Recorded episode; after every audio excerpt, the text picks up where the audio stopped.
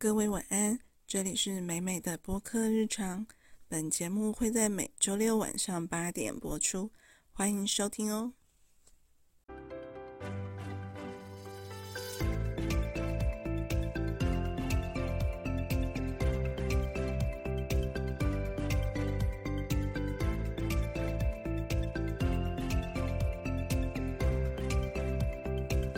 Hello，大家晚安，我是美美。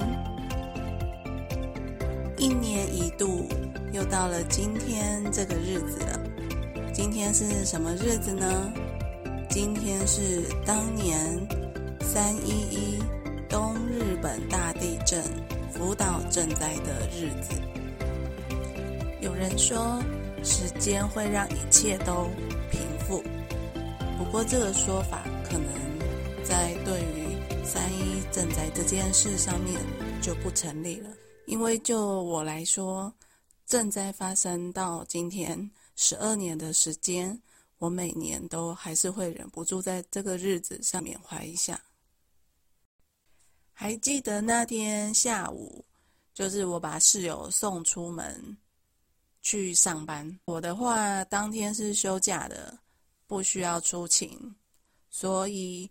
我就泡杯咖啡，我想要喝个下午茶。本来三月份就是日本东京樱花盛开的时候，我们那一阵子就是很喜欢去樱花树下捡那个花瓣，然后回来就是嗯拿个盘子，然后装些水，花瓣洒在水盆上面当家里的装饰。然后那一天，我咖啡已经泡好，放在桌上，很悠闲。结果就一阵天摇地动。其实地震对台湾人来说，其实是蛮习以为常的事情。所以当时虽然越来越晃，但我也是没在怕的。只是说后来他真的是连那个杯子的水跟那个盘子里的水都已经洒出来程度这么晃。时间又很长，我们琉璃台上面的那个什么琉璃台的抽屉啊，晃到都是会自己打开的程度。本来放在置物架上的微波炉也晃到要掉下来，我还急着去扶那个微波炉跟关那些抽屉。其实三一这个地震在摇之前一周还是两周就。一直都有前阵发生这样，所以刚开始摇的时候我也没太紧张，然后后来就是越来越摇越大的时候，然后想着说室友也才刚出门，所以我就赶快打电话联络我室友，跟他确认一下安全。然后室友他说他那时候就是刚要过马路，就是准备去坐公车，结果那个地震一来，嗯。他觉得路上马路都是很像波状，明显可以看到波状的晃动，然后电线杆也是在那边左右摇晃，幅度非常大。当下路上的车子都不敢再开，都是原地停下来的。然后他自己他自己就是在路边，就是找安全的地方躲避，就一直到地震结束。然后我们就两个人保持通联，就一直都没挂断电话，就是一直到那个地震不晃了这样子，然后我们才把电话挂断。天然气被停掉，就是让我意识到说，哇，这个地震可能蛮严重的这样子。然后后来我再想拨给我室友电话，就发现就是网络都不通了，就已经。拨不出去，然后可以联络用的，就是那个手机手机的那个什么简讯，因为之前也是用，就是那时候是 NSN 啦，NSN 的讯息通讯就不用付费用嘛，然后后来就发现网络都不通，所以要跟我室友联系，就只能用手机的讯息这样子，手机讯息是可以通的。我室友其实后来也是有到他打工的餐厅去，然后去的时候，哇，就是餐厅的那个架上的锅碗瓢盆，就全部都掉在地上破碎这样子。然后，所以他就去帮忙收拾，因为其实也没办法开业，所以就是收拾完就回来了。那交通上面，公车跟汽车都还 OK，就是都还算是可以正常的这样。但是捷运跟铁路的部分就都因地震，然后中断了，所以那个时候就是。如果还记得那时候的电视新闻转播的话，就是都有拍到那种很多人，然后可能挤在那个什么捷运站口或者是铁路站口都没有办法，就是回家这样子。因为因为住在东京，很多都是通勤族嘛，那通勤的距离其实就是。可能是都外到都外，其实距离很远。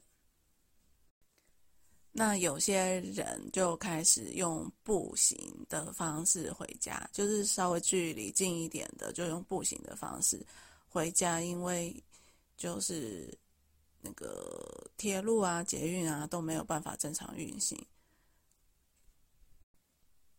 然后之前有说那时候就是网络有断讯，其实差不多三个小时之后，后来就恢复了。然后那时候我们就是透过网络看新闻才知道说，哇，这次的地震这么的严重。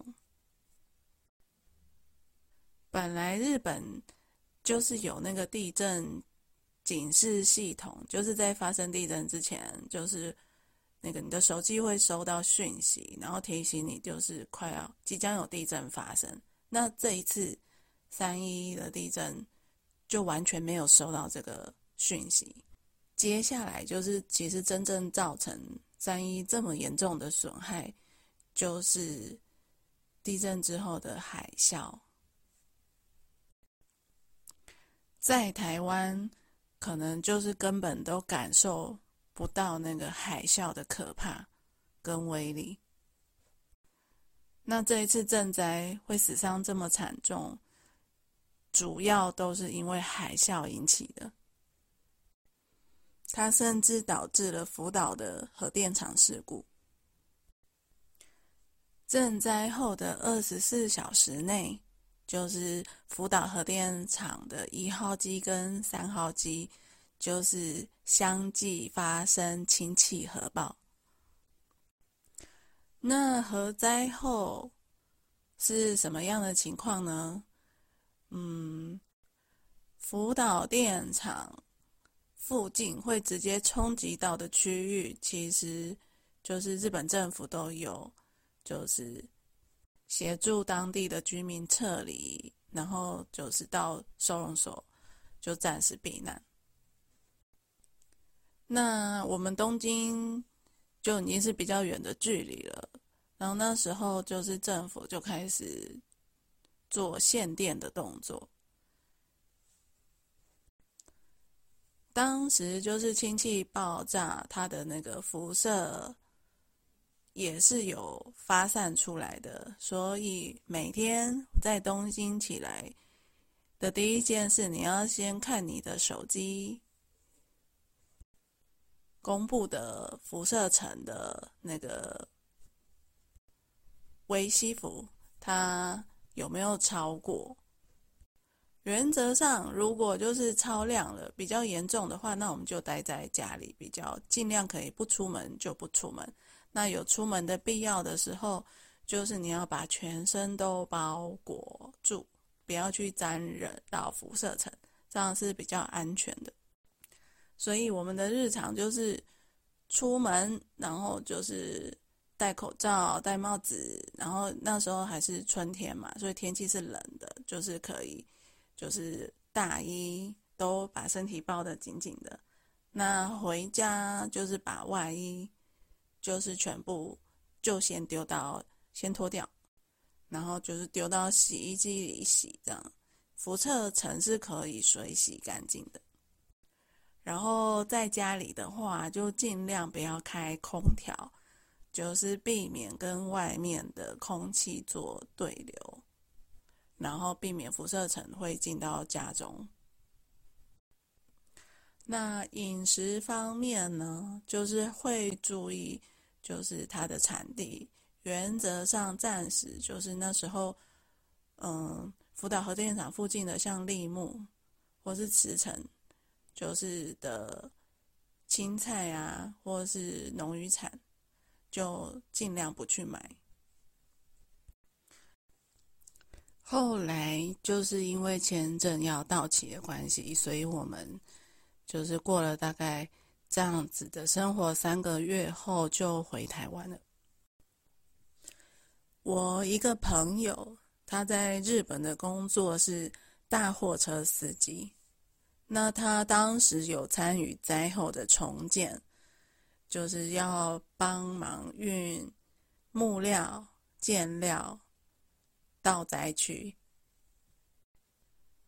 那他工作的时间常常是大半夜，有时候一个人工作太无聊，他就会开来和我聊天。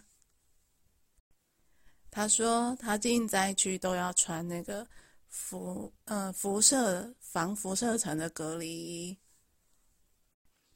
所以他常常担心，说他会不会就是之后就活得不长命这样子。不健康，因为辐射层的影响。可是福岛是他的家乡，所以他还是要尽力的帮忙。